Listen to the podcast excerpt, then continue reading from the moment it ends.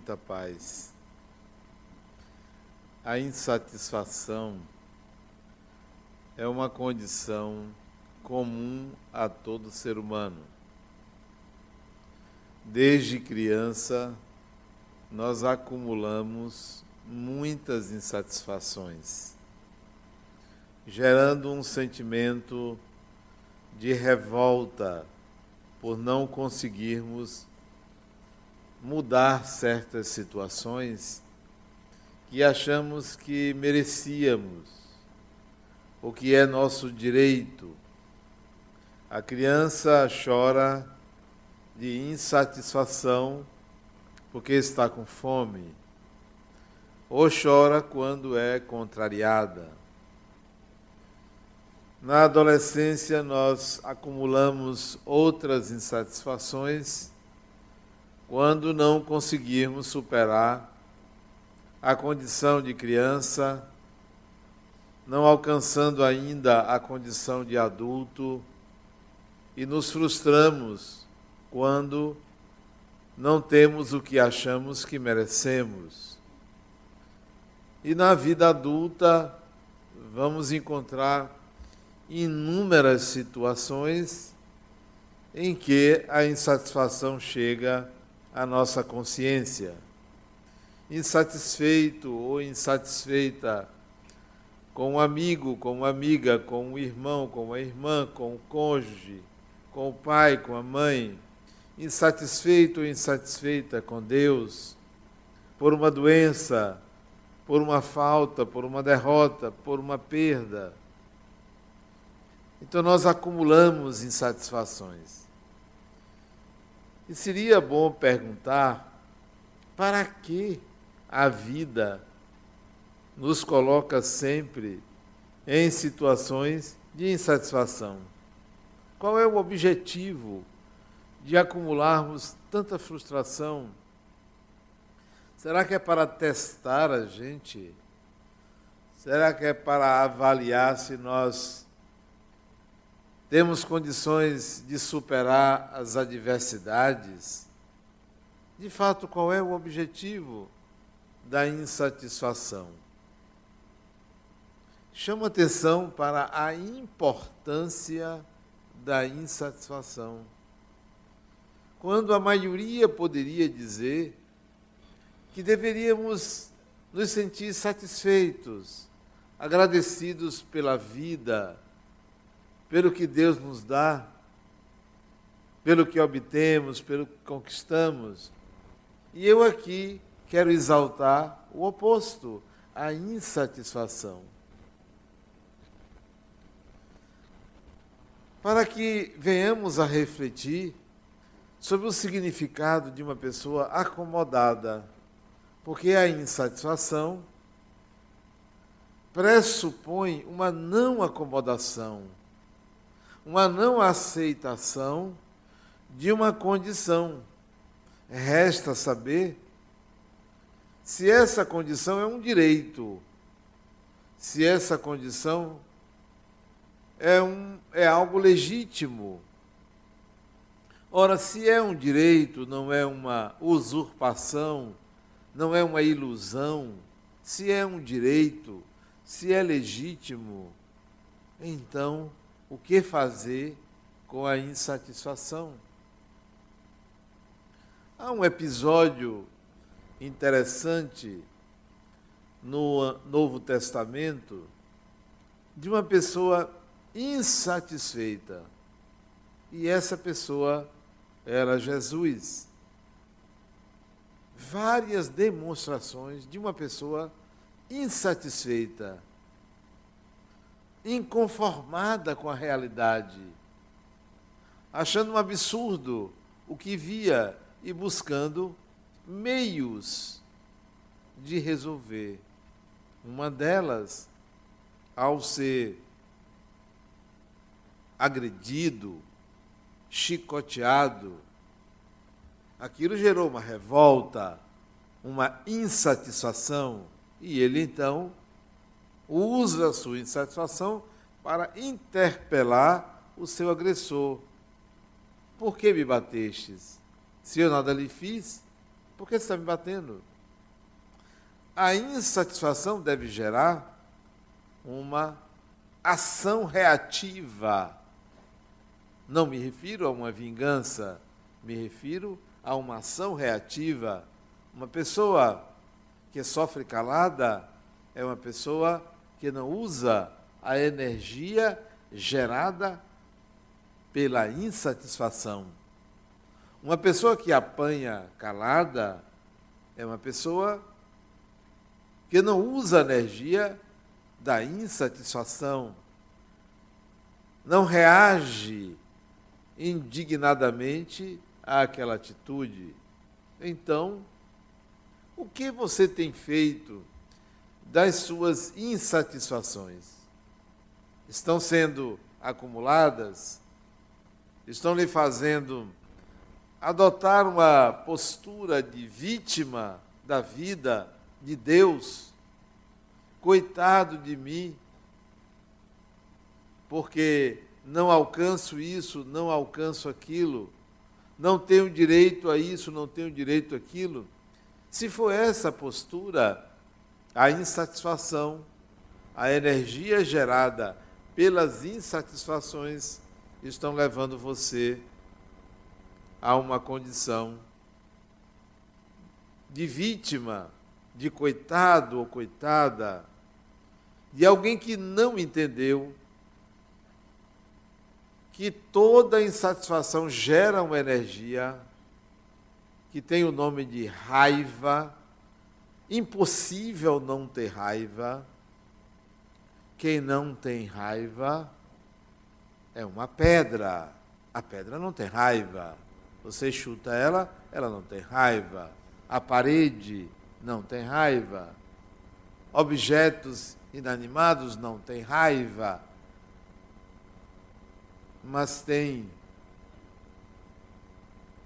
a condição animal, nós temos raiva. E ela é uma energia importantíssima ao indivíduo. Há que ter raiva. A insatisfação contém a energia da raiva. O que você faz com essa energia? Coitado, coitada, meus pêsames. será usada de que forma? Para pedir ajuda? Para elevar o seu pensamento aos céus, dizendo: Deus, eu estou aqui, me tire dessa situação? Para pedir? Você não precisa ter raiva para pedir. Você não precisa ficar insatisfeito para pedir. A insatisfação deve mobilizar a criatividade, deve mobilizar sua inteligência, deve mobilizar sua capacidade de criar habilidades para utilizar esse bem que você recebeu, chamado raiva. Pode parecer paradoxal para vocês eu estar colocando o benefício da raiva. Mas um corpo morto não tem raiva não serve para nada. Uma pessoa que não tem raiva não serve para nada, porque não há energia que motive, que mobilize. A questão é que pegamos a raiva e dirigimos contra alguém, demonstrando a nossa inferioridade. Temos raiva do agressor e não da agressão. Deveríamos ter raiva da agressão e não do agressor. O agressor é um infeliz, talvez um doente, mas deveríamos usar a raiva não contra ele, mas para aprender a não ser agredido, a não ser agredido, a aprender a lidar com as contingências da vida. Há algum tempo atrás, conversei com um jovem que estava numa festa e ele olhou para uma garota que estava sozinha, dançando sozinha com uma amiga. E ele olhou para ela e ficou próximo dela, paquerando, interessado em conversar.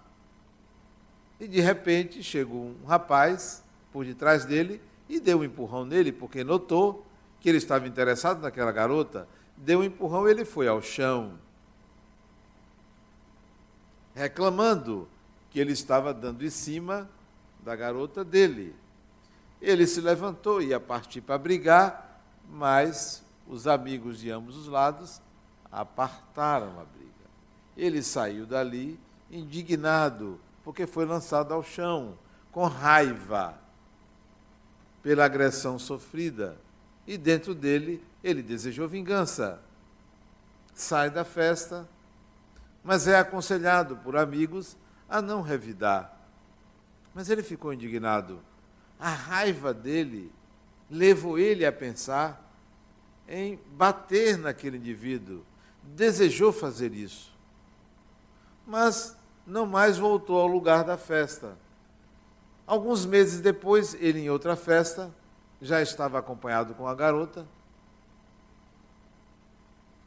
recebe uma agressão pelas costas daquele mesmo indivíduo que o jogou ao chão e o agrediu de tal forma que ele precisou ser hospitalizado, sem ter feito nada, absolutamente nada. A raiva dele mobilizou a atitude do outro. E ele então entra com um processo na justiça para reaver a sua dignidade, segundo ele. A raiva dele foi utilizada contra o indivíduo e não contra a agressão. E eu o aconselhei a não gerar um karma, porque se você se relaciona dessa forma, litigiosamente com alguém, você se vincula, você se liga à pessoa. Há agressões que, ao invés de você usar a raiva para aprender, você usa a raiva para se envolver, para se vincular, quando você deveria se desvincular. Nada tenho contra você que me agrediu. Lamento até que você faça isso, mas é um problema seu. Eu tenho que aprender a lidar com isso. Toda vingança significa o mau uso da raiva, o mau uso da insatisfação. Não vislumbramos a vida após a morte, não vislumbramos a condição de espírito imortal. Porque se você se vincula a alguém pela raiva, você vai estar ligado àquela pessoa, gera obsessões, gera até retornos juntos. E você o que você queria era se separar daquela pessoa, mas você acaba se vinculando. Há algo que a gente deve pensar todas as vezes que a raiva da insatisfação aparecer em, nova, em nossa mente. Há uma palavrinha de cinco letras que a gente deve associar à outra de cinco letras, que é raiva. Todas as vezes que você tiver raiva, pense numa palavra de cinco letras chamada ética. Ética. Como eu posso usar essa energia com ética? De que maneira eu posso usar esse poder que me surgiu com a ética? Porque sem a ética haverá violência. A violência que está, escrevi hoje eu no jornal à tarde sobre isto a violência provocada pela falta de ética do ser humano, que está aparecendo nas desigualdades sociais, que está aparecendo na falta de educação, na falta de habitação, no uso de drogas. Em tudo falta ética gerando a violência. Salvador, desculpe, a Bahia, o Estado, é campeão de mortes intencionais no Brasil. Nós somos campeões de mortes intencionais.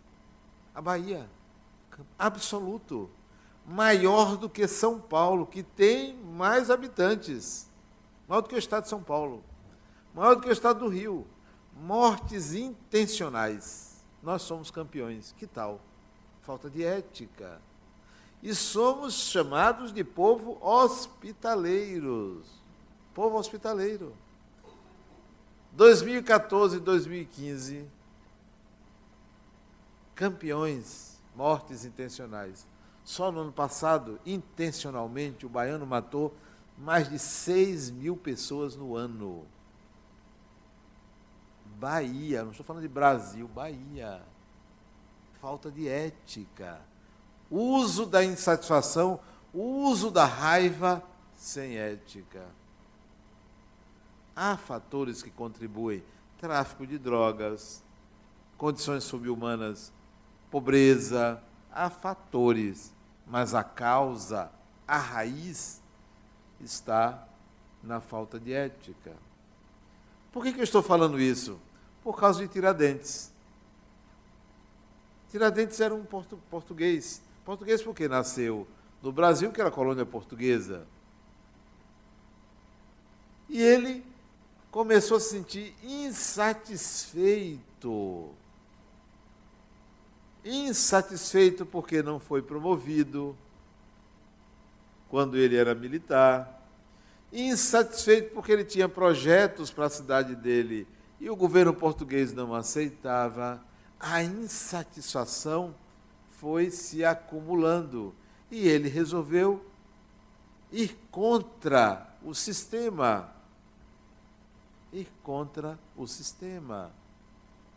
De uma forma ética, sem matar ninguém.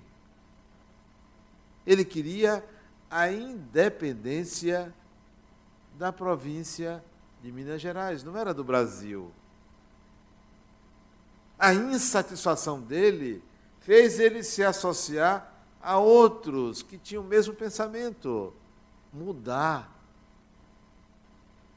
quando ele foi preso, não esboçou nenhuma reação contra os soldados, porque ele estava ali contra o sistema, não contra as pessoas. Não vale a pena você ir contra a pessoa, contra o ato. Por uma filosofia, que tal nós nos mirarmos em Tiradentes. Talvez vocês não conheçam a história. Só sabe que ele foi morto no dia 21 de abril de, se eu não me engano, 1792, se eu não estou enganado. Esquartejado. Mas não esboçou reação nenhuma. Porque não tinha nada contra aquelas pessoas. Tinha uma ética. E nós precisamos de ética para melhorar o que aí está, para melhorar a nossa própria violência. Porque usamos a insatisfação contra pessoas. Uma pessoa insatisfeita pega o carro e joga contra outra no trânsito por insatisfação. Porque não direciona a sua raiva não se coloca numa condição de ética. E a ética deve vir de berço. De berço, desde criança. As mães de, deveriam ensinar ética a seus filhos. As escolas deveriam ensinar ética. Você deveria tirar a carteira de motorista e, e assistir a um filme sobre ética. Você deveria ir no posto de saúde pública público e antes de ser atendido, assistir um filme de ética. Como ser uma pessoa ética na vida. A gente não aprende ética. Nós aprendemos a dizer aos nossos filhos que eles sejam os melhores. Não ensinamos ética. Eu me lembro que uma, uma certa vez, meu filho caçula era pequeno, acho que tinha 10, 12 anos de idade, e ele ia fazer uma prova. E na noite anterior ele estava brincando no computador. Estava brincando. 10 horas da noite. E eu cheguei para ele e disse: Meu filho, você não tem prova amanhã? Tenho, meu pai. Você já estudou tudo? Já estudei tudo. Pode ficar tranquilo, pode confiar, já estudei tudo. Estou aqui só me distraindo. Tá bom, eu confio. E fui dormir, deixei ele brincando. Antes de um mês, três semanas depois, veio o resultado da prova. De 0 a 10 ele tirou 2. Eu achei ótimo aquilo. Que bom. Que bom. 2. Ele veio todo cabisbaixo. Meu pai, me desculpe e tal. Foi uma nota ruim. Eu disse, não, rapaz, não tem problema não. Bobagem. Você pode tirar outra nota. Você passa, você é inteligente, mas você tem um problema. Qual é o problema? meu pai. Seu pai perdeu a confiança em você. Não confio. Você me disse uma coisa e aconteceu outra. O seu problema é recuperar a confiança. Não é tirar boa nota. Isso não é um problema. Confiança. Que tal você aprender a estabelecer uma relação segura comigo?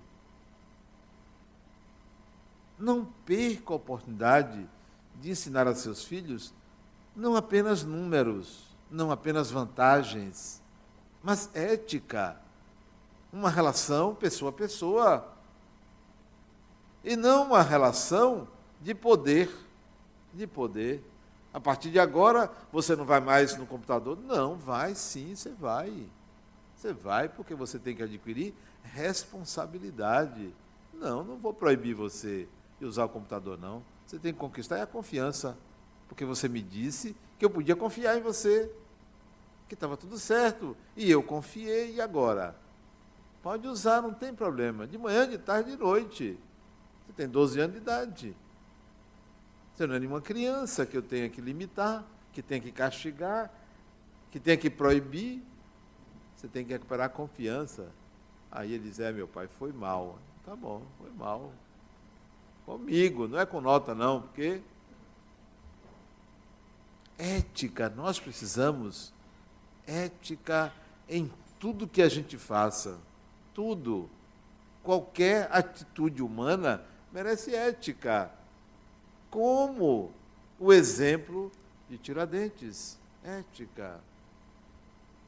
Não sei se vocês se lembram da cena do enforcamento e esquartejamento dele. Foi enforcado, depois esquartejado. Não sei se vocês se lembram. Numa praça, todo mundo contra ele. Ele tranquilamente. Imagino que ele deve ter pensado assim: coitado, nem sabem o que se passa. E foi chamado de traidor. Sim, Grande coisa ser traidor. Traidor de quê? Traidor da injustiça? Será que a gente pode, a partir de hoje, nos considerarmos pessoas insatisfeitas, insatisfeitas? E então nos mobilizarmos de uma forma ética de uma forma ética. Tem um mito grego, vocês já devem ter ouvido falar, o mito de Tântalo. Conhece o mito de Tântalo? Tântalo quis testar os deuses. Pegou um filho e cortou em pedacinhos. E deu para os deuses para ver se eles adivinhavam o que ele tinha feito. Sacrificou a prole para testar os deuses. Os deuses viram que ele havia enganado, recompôs o filho dele e condenou Tântalo ao seguinte castigo: ficar mergulhado na água até aqui e com a comida ao alcance da mão. Toda vez que ele fazia um movimento a beber água quando tinha sede, a água baixava. Toda vez que ele levantava o braço a pegar a comida, a comida se afastava. Tântalo, eterno e insaciável. Somos nós, nós somos tântalos, insaciáveis. E isso é positivo. Mas o que que você vai fazer para saciar essa sede que você tem de usar a sua raiva? Ética. A palavra é ética. A raiva tem que estar associada à ética. De que forma eu posso ser ético? Quantas obsessões espirituais não acontecem porque os espíritos, as pessoas que nos perseguem, esquecem que tem que ser éticos. Não estão nem aí para a ética. Saem perturbando aqui e ali, porque estão com raiva, porque foram agredidos por um ou por outro. E não agem com ética. Uma certa vez um espírito me disse que iria me prejudicar. Eu disse, ande comigo. Ande comigo. Você vai ver que não tenho a menor raiva de você. Não tenho. Não sou capaz de fazer o que você disse que eu fiz com você no passado. Ande comigo, qual o problema? Ter medo de espírito é ter medo de gente. E aqui eu acho que ninguém tem medo de espírito, porque não tem medo de gente. Espíritos participam da nossa vida. Ocorre que a gente tem um condicionamento. Condicionamento. Medo de morto, Morto não existe, só existe vivo. Os espíritos estão vivos, não tem morto. A gente pensa que, tem, que existe morto. Não existe morto. E tem gente que acredita que tem morto. Não tem morto. Só tem vivo. Do outro lado é tudo vivo. Não tem morto não. Mas se condicionou. A semana passada, eu cheguei em casa, vindo do trabalho, e meu neto de quatro anos estava deitado na cama com o pai dele. Era dia dele estar na casa do pai. Quando eu entrei no quarto, ele disse: Vovô, quando enterra a pessoa, a pessoa sai do nada. E isso não se conversa em casa, do nada. Quando enterra a pessoa, a pessoa sai. Eu disse, eu olhei para o pai assim, espantado com a pergunta dessa, né? Só podia ser meu neto. Aí eu disse assim: veja bem, não se enterra a pessoa, se enterra o corpo. O corpo que foi da pessoa. E a pessoa sai quando o corpo morre. Disse bem assim. Ele disse: sai para onde? Eu disse: sai para o mundo espiritual. Onde fica o mundo espiritual? Olha a sequência de perguntas. Assim mesmo quando enterra a pessoa, a pessoa sai. Não se enterra a pessoa, enterra-se o corpo e morre. A pessoa sai. Sai para onde? Para o mundo espiritual. Onde fica o mundo espiritual? Eu. Olha, fica em volta da terra. Ele diz: Ah, tá. Não, não tem mais medo de morto a criança já vem com essa consciência. O adulto é que passa essa ideia de medo de morto. Medo disso, medo daquilo. Não, não tenham medo da raiva ou da vingança de pessoas vivas desencarnadas. Não tenham medo, porque tem vivos desencarnados vivos encarnados, porque só tem vivos. Morto não existe. Não tenho medo da raiva de quem está desencarnado, porque é igual a raiva de quem está encarnado. É igual a sua raiva. A sua raiva é igual. Raiva que você não sabe ainda usar. Raiva que você direciona contra pessoas. Ah, eu tenho raiva da ex-mulher, do ex-marido. Para quê? Deixa o pobre coitado lá, só porque ele arranjou uma melhor do que você. Porque é sempre melhor do que você. Acostume-se a isso. A pessoa é melhor do que você. Mas você pode arranjar alguém que é melhor do que ele. Pronto. Mas não tenha raiva, nem dele, nem dela. Não tenha raiva, porque são pessoas, são seres humanos. Use sua raiva para algo melhor, muito melhor. Use sua raiva de uma forma dirigida para atitudes éticas. Éticas. E não deseje para o outro que ele agrediu algo pior. Não diga assim, eu entrego a Deus. Eu não entrego a Deus, não. Eu entrego a própria pessoa. Isso é seu, não é de Deus. Porque você, quando diz eu entrego a Deus, você está dizendo assim, Deus vai fazer justiça. Porque você não tem coragem de dizer que é você que queria fazer justiça, eu entrego a Deus. Eu não entrego a Deus, não. Eu entrego a você. Você não me agrediu, isso é um problema seu.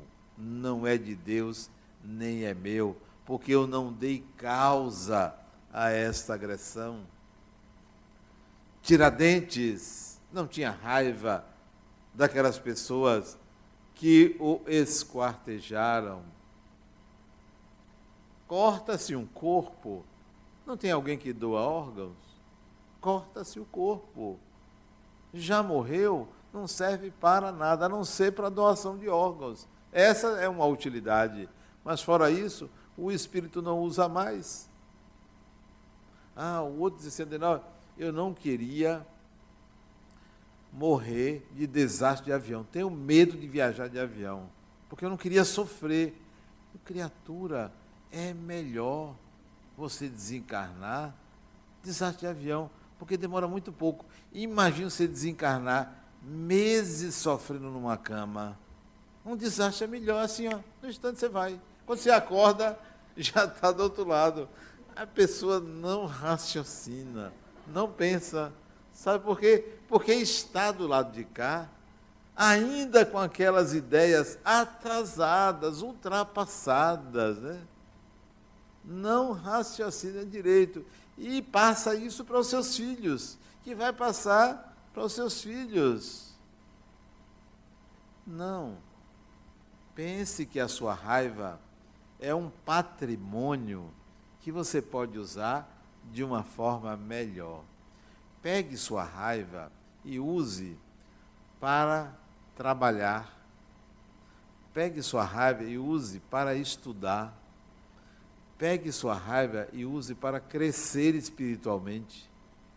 E não contra uma pessoa infeliz, não sabe o que faz, não me conhece, não tem a menor noção de quem eu sou. Por isso que está agindo assim, porque se me conhecesse, iria me abraçar, iria me beijar, iria querer me presentear. Então, use melhor a sua raiva. Não pense assim, eu não queria ter raiva. Impossível. É instintiva a raiva. A raiva não é assim, uma coisa que você fabrique. Eu quero ter raiva desse microfone. Não, não consegue. Não existe. A raiva é uma reação emocional automática. Você só tem raiva porque algo acionou um instinto seu de preservação, de proteção. Então ela vem, a adrenalina entra no sangue, que prepara seu organismo para uma atitude. Então, quando paralisa, é porque os músculos não estão acostumados àquela quantidade de energia que ele paralisa. Mas, em geral, você esboça uma atitude impulsiva. Então, eduque sua raiva. Faça como Tiradentes, eduque a raiva dele. Eu vou, minha insatisfação eu vou utilizar contra o sistema. Eu vou tentar mudar esse sistema. Ah, não deu certo? Claro que deu certo. Claro que ele foi bem sucedido. Ah, mas ele morreu. Poxa, tem alguém que na família. Você conhece alguma família que não tem ninguém que nunca morreu? Tem alguém, alguma família, todo mundo morre. A morte do corpo é necessária, é importante. Não que você deva querer, mas vai acontecer mais dias, menos dias, imagine logo como é.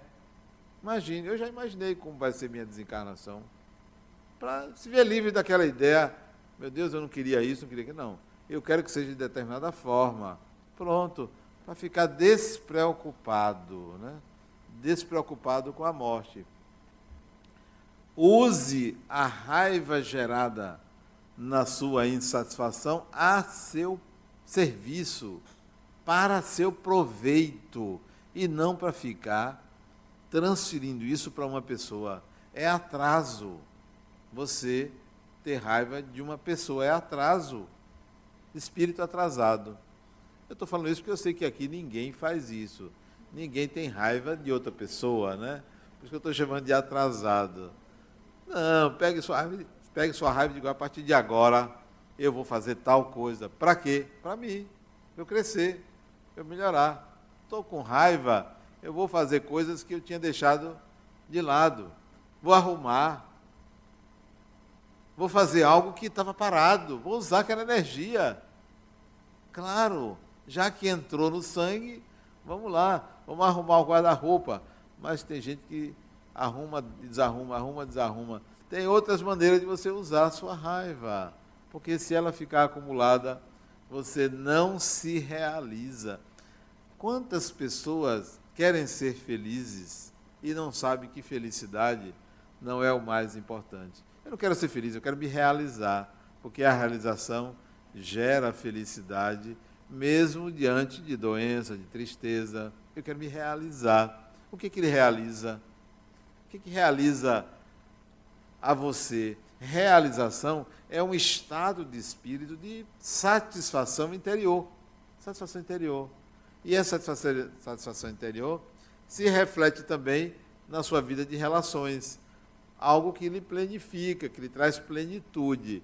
Então, queira se realizar pegue a sua insatisfação, a sua raiva e busque se realizar.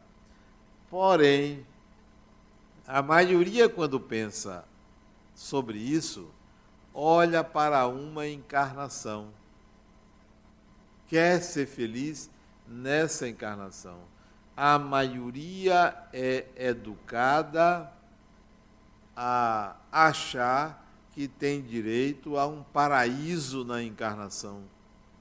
Não sabe que a vida ela contempla derrotas e vitórias. A vida é assim. Não tem ninguém que não tenha tido derrotas na vida. E derrotas, eu não me refiro a dinheiro, não me refiro a relacionamento amoroso há impossibilidades, há negativas, há situações que você não consegue vencer. Todo ser humano precisa ter limites. As derrotas são lições, aprende-se nas derrotas, aprende-se nas vitórias. Então, não pense que a vida é só vitórias. Eu me lembro de um escritor, Graciliano Ramos, que escreveu aquele famoso livro Memórias de um Cárcere, Vidas Secas, depois Memórias de um Cárcere antes. E ele falando o quanto ele ele sofreu no cárcere.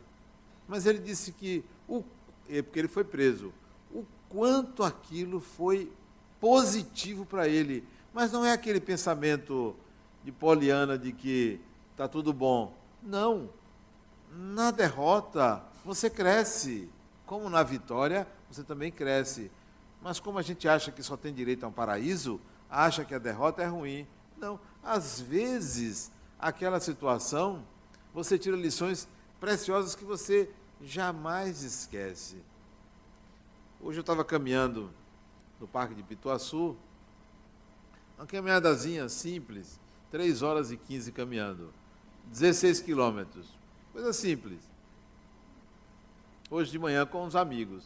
E eu estava conversando, íamos de três em três, éramos 18, seis grupos de três, caminhando 10 minutos por quilômetro, com paradas.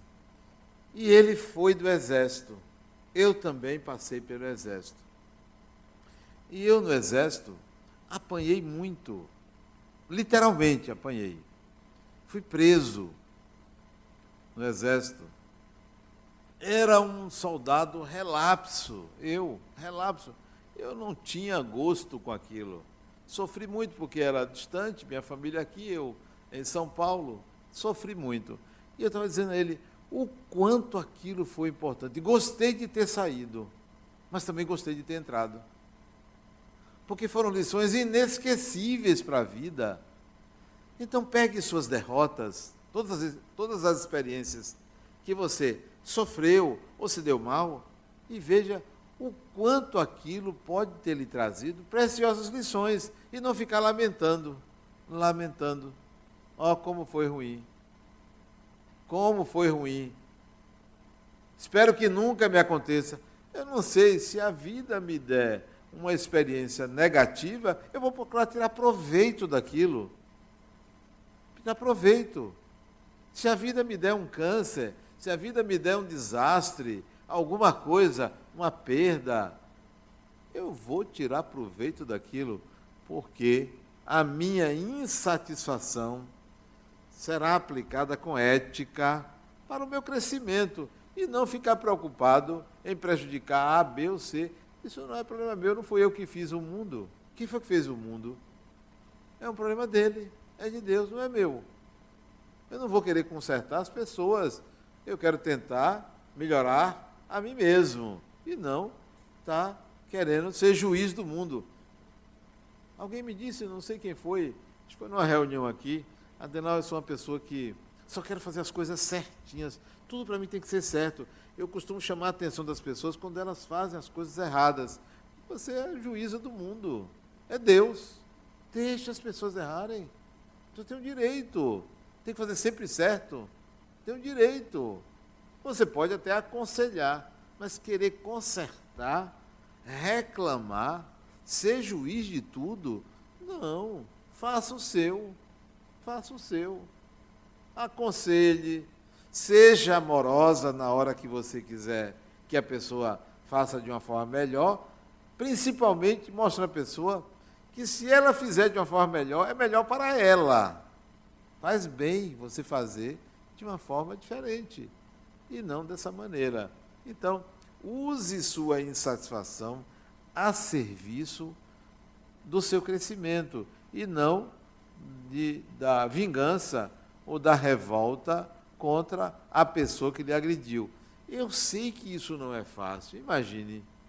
Não é fácil, porque você vai ter raiva da pessoa, porque você foi ela ou foi ele que fez isso contra mim que no primeiro momento você tem esse pensamento, mas em seguida pense assim: peraí, o que, é que eu tenho que aprender com isso? O que, é que a vida quer me ensinar? O que, é que Deus quer me ensinar com essa lição que está usando dessa maneira? Que tem esse infeliz, esse atrasado ou atrasada que está fazendo. O que é que eu tenho que aprender? Quando você aprende o que você tem que aprender, isto é, quando você descobre o que é que você tinha que aprender, a lição não se repete. Não se repete. Você vê pessoas que passam pelo mesmo problema mais de uma vez. Não aprendeu a lição. A vida está dizendo, fulano, você não descobriu o que você tinha que aprender. Se você descobre, você não passa de novo por isso a insatisfação de Tiradentes gerou para nós um herói. Tiradentes tem uma data, 21 de abril, é dia de Tiradentes. Nem a descoberta do Brasil, 22 de abril, é feriado, mas a morte de Tiradentes, que foi 21 de abril, é feriado. Veja a relevância da insatisfação de um homem. Mais do que a insatisfação, do uso da ética que ele usou. Era um cristão. Dizem, há relatos espirituais, que ele ali assiste o enforcamento, o corpo já inerte, assiste o escartejamento e procura, procurava aliviar a culpa do carrasco, espiritualmente. aliviar a culpa. Dizendo ao carrasco naquele momento que ele está cumprindo o dever dele, que não se preocupasse. Isso é o espírito evoluído. Isso é alguém usar a raiva com ética. Então, coloque na mente de vocês essa palavra ética. Converse sobre ética em casa, no trabalho, com seus filhos, com seu companheiro, com sua companheira, porque os males da nossa sociedade decorrem da falta de ética. Ética não é moral, porque a moral muda. Ética é algo fundamental que tem como princípio eu vou fazer o que me faz bem e o que faz bem ao outro simultaneamente. Simultaneamente. Não é fazer ao outro o que eu gostaria que me fizesse, porque se você quer se suicidar, você não vai desejar isso para o outro. É fazer ao outro o que faz bem a você e simultaneamente ao outro. Ética é agir com coerência, coerência interna. O que é coerência? É você alinhar assim penso, assim sinto, assim ajo. Essas três, esses três vetores. Isso é ética. Eu faço o que penso e o que sinto. Quando eu alinho isso aí, eu estou agindo com ética. Por quê? Porque nenhum ser humano consegue fazer o mal sem saber que está fazendo mal. Toda vez que você faz o mal, você sabe que você está contrariando, você não está sendo coerente. Então, a ética é essa coerência do assim penso, assim sinto, assim ajo. O exemplo de Tiradentes é o exemplo dessa coerência, é o, exemplo da ética. Muita paz.